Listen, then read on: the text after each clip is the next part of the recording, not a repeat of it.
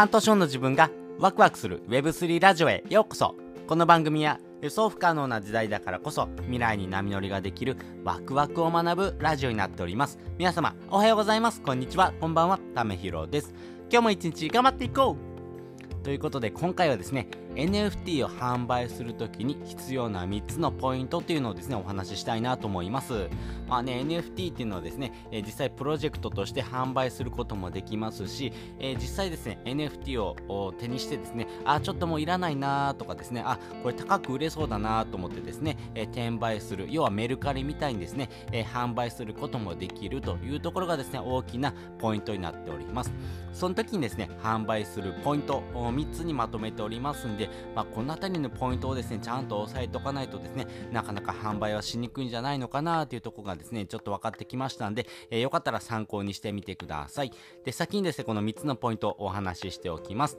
まず1つ目、テキストコミュニケーション。2つ目、音声配信。3つ目、無料でできることをサボらないということです。それぞれ解説をしていきます。まず1つ目ですね、テキストコミュニケーションなんですけども、これ NFT をですね、販売するときには、やっぱりですね、その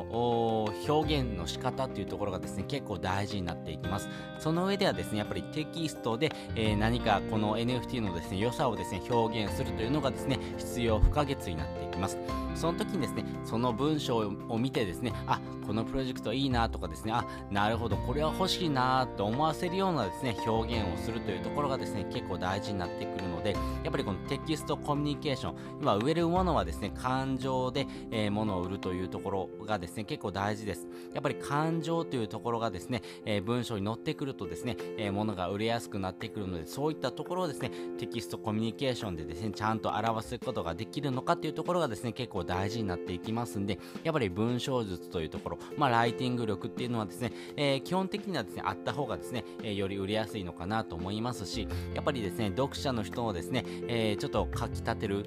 あ、ちょっとワクワクをですね、え与えるようなですね、文章っていうのがですね、結構大事になってくるんじゃないのかなというところ分かってきました。で、2つ目ですね、音声配信なんですけども、今回ですね、えー、ためひろが行っているようなですね、えー、ポッドキャストとかのですね、音声配信もそうなんですけれども、やっぱり最近はですね、えー、ツイッターのスペー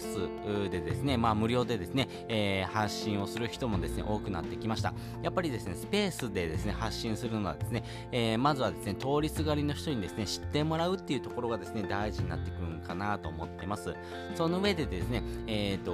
このポッドキャストとかですね、えー、スタスタエフとかですね、えー、 Voicy とか、まあ、このあたりはですね、まあ、自分のことを分かってくれてる人がですね、より深く知りたいっていう時にですね、え、訪れる場所かなと思いますんで、まずはですね、スペースを使ってですね、えー、こんなプロジェクトあるんですよとかですね、こんな面白みがありますよってことをですね、ちゃんと届けてあげる。そしてそのですね、えー、音声に載せることによってですね、えー、この感情に熱がこもりますんで、そのあたりをですね、しっかりと発信していくってことがですね、え、より大事になっていきますし、このテキストコミュニケーションだけではですね、なかなか理解できない部分っていうのをですね、え、補ってあげるような形でですね、え、音声配信をしていく、特にスペースでの発信っていうところはですね、結構大事になっていくんじゃないのかなというところです。そして最後、3つ目ですね。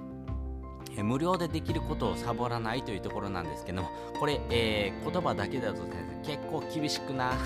厳しいなと思うようなですね、言葉だと思うんですけども、あれこれどういうことかというとですね、DAO ってこんな場所だよとかですね、えー、まあね、NFT のですね、コミュニティですね、このコミュニティがですね、こんなことしてるよとかですね、こんなことをしてですね、えー、楽しめることができるよとかですね、まあそういったですね、え、集まれる場所とですね、この集まった場所の使い方みたいなのもですね、しっかりと発信することがですね、大事になっていきますし、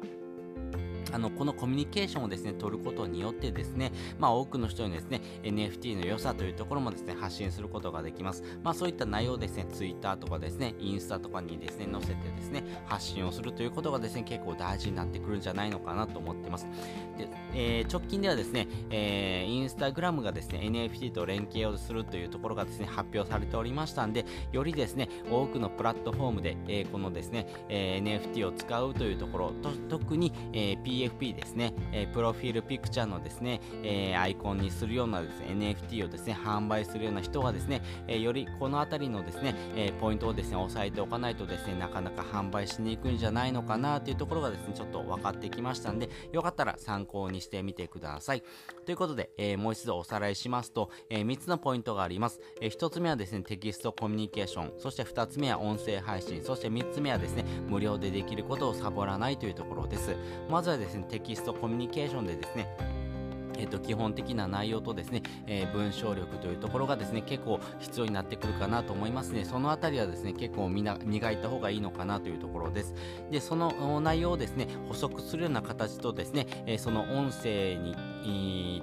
返してですね、えー、その熱をですね届けてあげるということがですね、えー、大事になってくるかなと思います。特にスペースでですね発信することによってですね多くの人にですね聞いてもらえるチャンスっていうのがですね増えると思いますんでそのあたりを活用するというところです。そして無料でできることをサボらないってことはですね、えー、まあ、NFT のですねコミュニティのですね DAO のですね使い方だったりとかですね、えやっぱ初心者の人が人がですね DAO に入ってくるとですねどうやっていいかわかんないってこともですね結構多いと思います。いますんでやっぱり初心者の人でもですねこういった使い方があるよとかですねこういう風な形でですね、え参加することができるよってことをですね、ちゃんと提示してあげないとですね、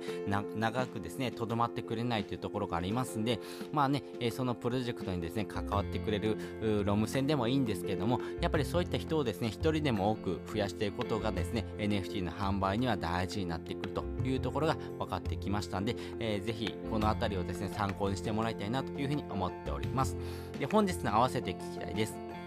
え本日の合わせて聞きたいはですね、NFT とコミュニティのですね、3つの共通点っていうのをですね、概要欄にリンク載せております。やっぱり NFT はですね、もうコミュニティが絶対不可欠です。不可欠なですね、要因というところがですね、この3つのポイントかなと思いますんで、そのあたりをですね、深く話しておりますんで、よかったら覗いてみてください。で、私のですね、えー、記事もちょっと貼っておきたいんですけども、えー、今回ですね、NFT というところのですね、えー、まあ、ポジションというところがですね、大きく変わろうとしております。やっぱりですね、え多くのプラットフォームでですね、NFT をですね、取り扱う、要はですね、NFT との連携っていうのをですね、えやっていくようなですね、プラットフォームがですね、どんどん出てきてます。まあ、Twitter もそうですし、えー、Instagram もですね、発信するというところですんで、まあ、この辺りはですね、え結構もう主流になってくるので、で、えー、この NFT との連携によってですね、多くなですね、えー、プロジェクトがですね、進むような形になっていくかなと思うんですけども、じゃあどんなですね、NFT があるのっていう時にですね、